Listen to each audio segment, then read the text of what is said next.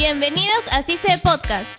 Videojuegos y tecnología en CICE Podcast. Videojuegos y tecnología en CICE Podcast.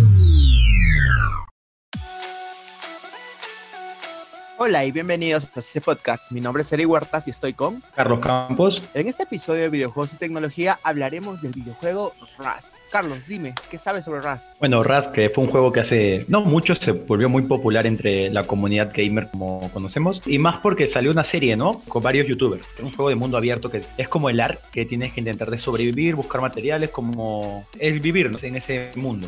Supervivencia, como se Supervivencia, exacto. Claro, se hizo muy popular a raíz de la serie Egola, que, que Égola. salió, si no me equivoco, fue creada por Rubius y por...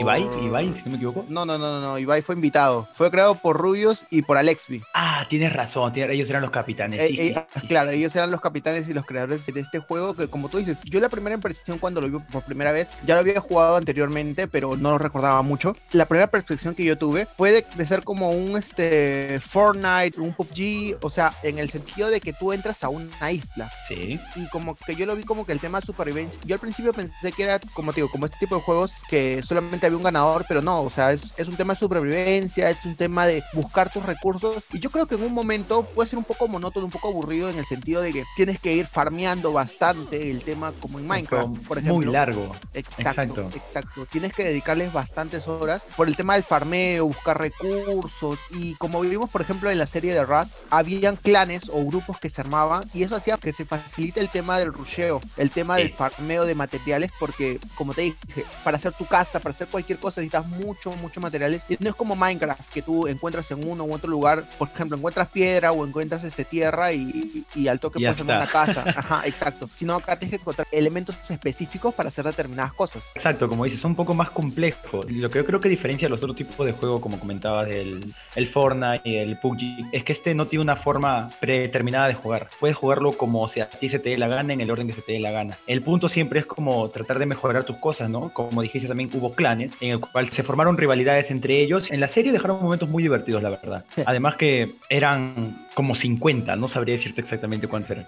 Era un montón de gente y que el mapa era inmenso, pero ni bien iban caminando por un cierto lado, se encontraban a otro personaje ya. Dejaron momentos muy buenos. Te doy toda, toda la razón. Fue muy divertido de ver. Yo, bueno, particularmente estaba siguiendo bastante los videos de Sorman, de Folagor y de. Auron, que eran los que más me divertía. Y veía, por ejemplo, Folagor hacía un, como que viendo resúmenes de lo que pasaba y te partías de risa porque era demasiado divertido con las cosas surrealistas que pasaba. O sea, por momentos veías cosas de que entre desconocidos ayudaban, cosas así. Y en otro momento veías como que el mundo unga unga, o sea, Sí, sí. Encontra- encontramos a dos personas que solo tenían una roca consigo peleándose a muerte para ver quién le gana la roca al, al otro. O sea, era súper random. En cambio, en otros equipos, por ejemplo, el de The Gref, veías que una mente muy focalizada en que ya tenemos que hacer esto, esto y aquello, y como que jugaban a otro rollo. Y yo creo que eso era lo divertido de Raz. que, que como tú dijiste, había muchas formas de jugarlo y eso hacía que las posibilidades fueran infinitas. Es decir, había gente que jugaba como que a construir su casa, a jugar en un entorno más tranquilo, a tener sus animales, a tener su casita bonita, a hacer conexiones y todo esto. Y había otra gente que era todo lo contrario, lo único que buscaba tener armas e ir a buscar a quién hacerle guerra y todo lo contrario. Exacto, exacto. Había como el grupo de personas que por tener sus propias cosas y, o sea, las sufría, ¿no? Para tener sus cositas. Había el otro grupo que solo se concentraba en buscar armas y robarte todo lo que tenía. Eso era cositas que marcó, creo, la serie o del juego en sí. Como el juego, como lo mencionamos, es muy extenso, es muy amplio las diversas formas que tiene. Algunas personas lo pueden tomar como divertido, un juego ilimitado, pero otras ya se cansan, ¿no? Porque al, al ver que no tiene un final, como que yo digo que se estresan y lo dejan de jugar. Claro, pero eso mismo, al menos a mi parecer, era lo que lo hacía más divertido al juego. Sí, también. Es decir, yo al menos apreciaba de que, o sea, te acogían y a veces se ganaban la confianza y al final terminaban traicionándolos y Te todo ponían eso, en el rol. Exacto, exacto. Y esto era, al menos para mí, lo más divertido. Porque también habían incursiones que se metían a base, se metían a hacer una u otra cosa. Y como que eso le daba también cierta emoción al juego, ¿no? En cambio, habían otras personas que, bueno, he he llegado a ver videos este, de gente que todo el capítulo se pasaba haciendo conexiones eléctricas en su casa. O sea, y, y aparte que había los instrumentos y todo ese tema, era, al menos para mí, era muy jocoso ver cómo habían personajes como el Visa, por ejemplo, que Ya. todo el día se la pasaba cantando y tocando y, y- y siendo amistoso con todo el mundo. Y habían otros personajes, como por ejemplo el primo del Lolito, que es Buck, que se dedicaba todo el tiempo a matar y a, y hacer una y otra y otra cosa. O sea, era, era súper divertido, al menos para mí, ese tema. Sí, exacto. Y una de las cosas creo que también le daba mucha rabia a los personajes que morían. A raíz de las rivalidades ocurrieron muchas muertes, ¿no? De cada personaje.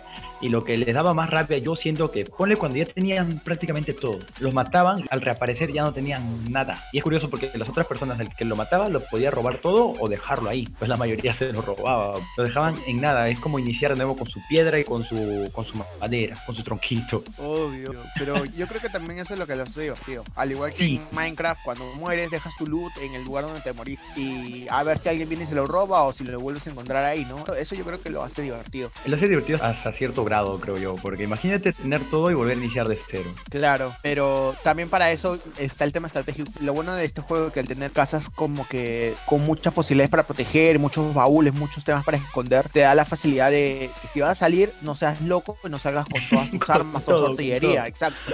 Si no sales medido, ¿para qué? Porque en caso de que te maten, que te mueras o que pase, o que te encuentres un oso y el oso te va a matar sí o sí, te, no, no pierdas mucho, ¿no? ¿Verdad? No? También hablando de los también hay diversos animales, ¿verdad? Exacto, exacto. Que, o sea, no solo el único peligro son los demás jugadores, también el, el mismo juego te pone peligros, así decirlo. Como osos, ¿qué más animales hay? A ver, yo no conozco mucho, la verdad. Habían pirañas, me acuerdo.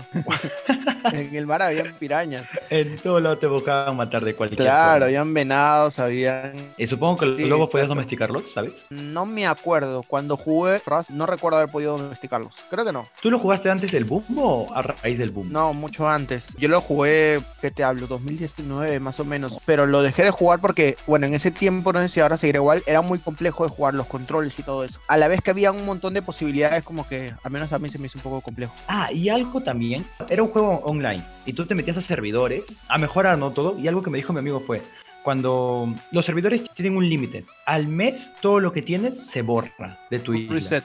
Sí, eso. Y pucha, cuando me dijo eso dije, no, no me va a gustar. Lo voy a jugar un mes y, y no. A mí me pasó algo similar. A mí, bueno, un amigo me dijo, oye, hay este juego que, bueno, ya tiene tiempo y que me gusta mucho. Voy a comprar un servidor, lo voy a mantener yo, pero necesito gente que juegue, me dijo. Y yo le dije, ya, pues, eh, agarré, lo compré, pero como dije, lo jugué unas veces y después me dijeron, no, que por si acaso, no sé si es una vez al mes o, o dos veces al mes, pero me decían, hay un reset y yo dije, ala, no. Aparte que se me había complicado un poco y como que Sí. cuando entras a servidores, es- todo el mundo ya tiene todo y es complicado no ¿no? nada, claro. Exacto, es complicado y dije, no, esto no es para mí. Yo creo que eso ha sido un punto en contra del juego, eso de los servidores, resetearlos. Porque después de tanto esfuerzo que te quiten todo, yo creo que es un poco injusto. Pero, favor. pero ni tanto, si no pasaría lo que pasa en los servidores de Minecraft. Tú cuando te unes a un servidor X de Minecraft, tú encuentras gente que tiene todo domado, por así decirlo, y tú no tienes nada que hacer. Es que yo Yo- creo que en la diferencia en los servidores de Minecraft, bueno, yo los servidores que he entrado a jugar no he jugado en ningún modo supervivencia, la verdad. He jugado los diversos jueguitos que tiene, como Juegos del Hambre, Skywars, Escapa de la Bestia, esos jueguitos que Claro. no importa las cosas que tengas, pero creo que en el Rust sí importa. Sí.